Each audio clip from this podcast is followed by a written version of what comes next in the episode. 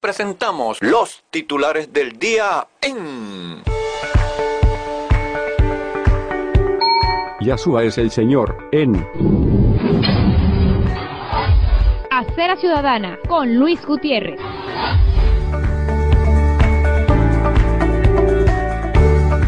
Ahora en la web. Sean todos muy bienvenidos. Dios les bendiga y muy bienaventurado día en el Señor Jesucristo.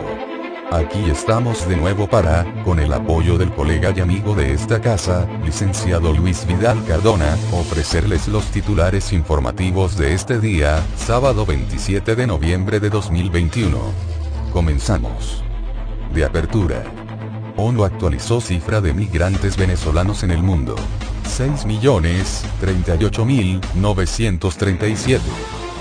6.038.937. Chavezismo imputará a presuntos responsables de asalto a radio comunitario en Barinas.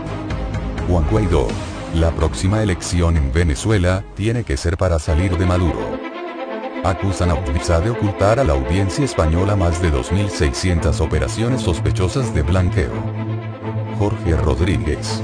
Fuerza Vecinal y la Alianza Democrática deben incorporarse al diálogo en México.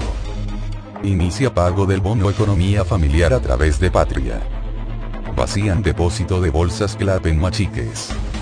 En aumento el tránsito en la frontera a pocos días de arribar diciembre.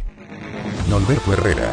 No se justifica estado de abandono del complejo ferial de Barquisimeto. La Audiencia Nacional considera suficientes las garantías ofrecidas por Estados Unidos, para la entrega de El Pollo Carvajal. Justicia española confirma extradición de la venezolana Claudia Patricia Díaz, ex jefa del Tesoro Nacional, a las autoridades de Estados Unidos. Guardia Costera de Estados Unidos rescata a grupo de 12 balseros venezolanos cerca de Islas Vírgenes. Maldad premeditada. Médico cubano declara. Saqueamos al pueblo de Venezuela, se escondían registros reales y se inventaban estadísticas. Además, se botaban medicamentos. Hayan 50 perros muertos en basurero del sector El Vigía de los Teques. Ángel Alvarado. Canasta de supervivencia costó 103,91 BS. Equivalentes a 20 dólares y 78 centavos en la semana 46. Escenario postelectoral.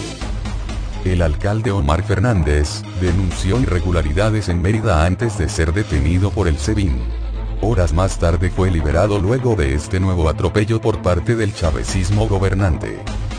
Expediente Barinas. Me anuncia que acordó encargar a la Junta Nacional la totalización de las tres actas faltantes en Barinas. Régimen de Maduro impide movilización de los simpatizantes de Freddy Superlano en la entidad llanera. Enrique Márquez. Actas faltantes deben ser remitidas por el Plan República a la Junta Nacional Electoral. Superlano llamó a mantener la presión en Sanapaz, para que sean anunciados resultados. El NE actualizó totalización en Barrinas. Con 99,69% escrutado, la MUD sigue en primer lugar. Más de 40 dominios de páginas de noticias, fueron bloqueados por la dictadura durante la campaña electoral. Chavezismo dictó orden de aprehensión contra el concejal de Latillo, Alejandro Moncada reportaron vandalismo por parte de chavecistas en Barinas. Información general. Aplazaron por duodécima vez la audiencia de activistas de Fundaredes. Maduro asistió a inauguración del centro Fidel Castro Ruz en La Habana. Asaltaron Café Noisete a una cuadra de la casona. Sometieron a clientes y personal. El AMPA está desatada rescatan a 41 venezolanos que se habían extraviado en el desierto de Chile. Hay que lograr el consenso petrolero para recuperar y relanzar la industria de los hidrocarburos, dijo Juan Esabo. Cuerpo diplomático legítimo se reunió con alegado presidente, E. Juan Guaidó, vía online. Copa Airlines anunció nuevas frecuencias Venezuela a Panamá. Black Friday hizo madrugar a caraqueños por tercer año consecutivo. En Nueva Esparta avistaron más de 300.000 flamencos en la laguna de las Marites. Expediente del virus chino de Wuhan 2019 en Venezuela y el mundo. 907 nuevos contagios y 9 fallecidos. Encuesta de hospitales. 36,28% de los venezolanos tiene el esquema completo contra la COVID-19. OMS nombró a la nueva variante como Omicron, y la calificó de preocupante. Nueva variante de COVID-19 detectada en Sudáfrica es la más preocupante que hemos visto, afirman médicos británicos. España suspende los vuelos a Botswana y Sudáfrica, por la nueva variante de coronavirus. Estados Unidos prohibirá el ingreso a viajeros provenientes de ocho países africanos, por la variante Omicron. Las bolsas europeas se desploman por temor a nueva variante de la COVID-19. Bélgica confirma un caso de la nueva cepa de coronavirus identificada en Sudáfrica.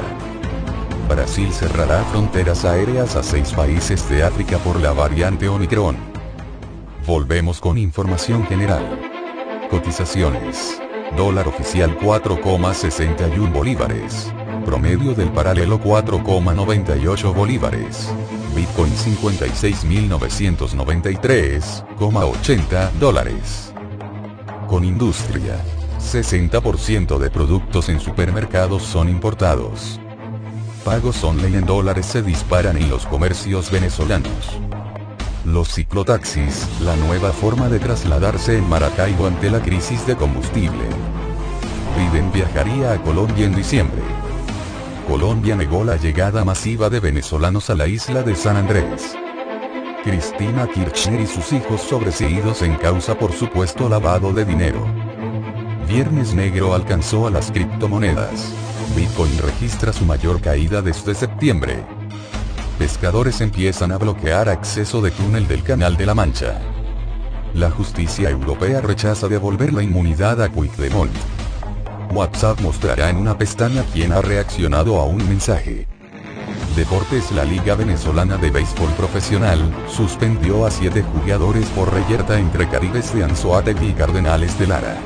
La liga anunció el viernes las penalizaciones a siete peloteros por su participación en la pelea que se produjo en el juego entre el bando oriental y los pájaros rojos, el pasado 19 de noviembre en el estadio Antonio Herrera Gutiérrez de Barquisimeto de Caribes, el utility William Sastudillo fue suspendido por cinco juegos, el receptor Tomás Celis, así como los lanzadores Liarbis Breto y Andrés Machado, por tres compromisos, en tanto que el también serpentinero, Wilfredo Ledesma, recibió una pena de dos partidos.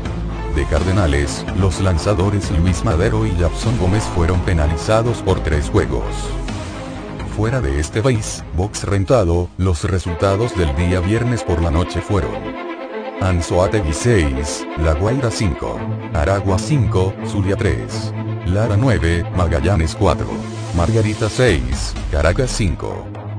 Baloncesto. Venezuela vence a Panamá en jornada inaugural de los clasificatorios a la Copa del Mundo 2023. El pesista Fabián Márquez consiguió la primera medalla para Venezuela en los Juegos Panamericanos Juveniles Cali Valle 2021. Márquez de 17 años de edad se alzó con la presea de bronce con 263 kilogramos en total, en una categoría de hasta 20 años. El juvenil levantó 116 en arranque y cerró con 147 de envión. Que tengan un muy bienaventurado día en compañía del Señor Jesucristo. Hasta la próxima.